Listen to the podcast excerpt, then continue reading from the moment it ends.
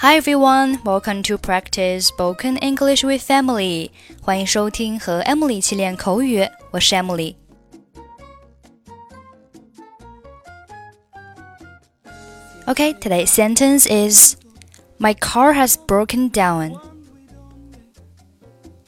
My car has broken down. My car has broken down. Break down 意思是损坏、出故障。My car has broken down 意思是我的车子出故障了。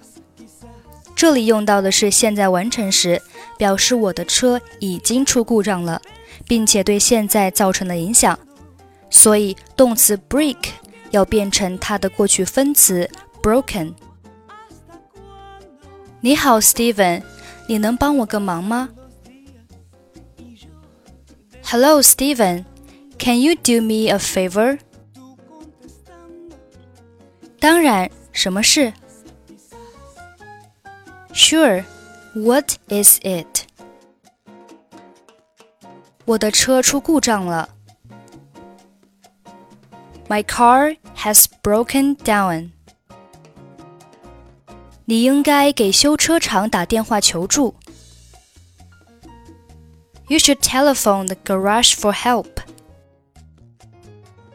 我已经打过了，但是现在我要去赴一个很急的约会，你能载我去地铁站吗？I have done it, but now I have an urgent appointment to keep.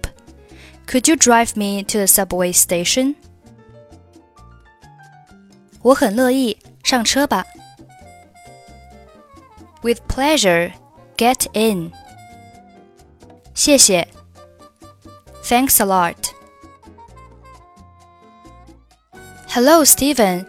Can you do me a favor? Sure. What is it? My car has broken down. You should telephone the garage for help. I have done it, but now I have an urgent appointment to keep. Could you drive me to the subway station? With pleasure. Get in. Thanks a lot. OK，that's it for today. 获取更多地道美语发音秘籍，欢迎关注微信公众号“英语主播 Emily”。那么 Emily，I'll see you next time. 拜拜。